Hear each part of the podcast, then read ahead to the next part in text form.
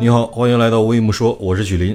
历时几个月对于高新宇失踪案的一个调查，今天官方终于给了最终的结论，有五点结论，我一一跟大家复述一下：一、死亡原因，胡新宇系自缢死亡；二、尸检情况，符合长期暴露在室外的特征，各脏器未缺失，肝胃内无农药、鼠药、安眠药等成分；三、勘查发现。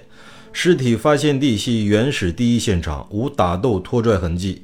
四、动机分析，情感知识缺失，有明确的厌世表现和轻生倾向。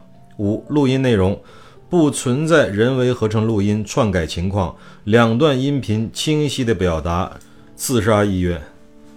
这个胡鑫宇案呀，确实离奇，很多疑点呢，让很多自媒体。挖掘了很多臆想中的偏颇的东西，导致很多老百姓被自媒体拉偏了，认为这背后有很大的阴谋。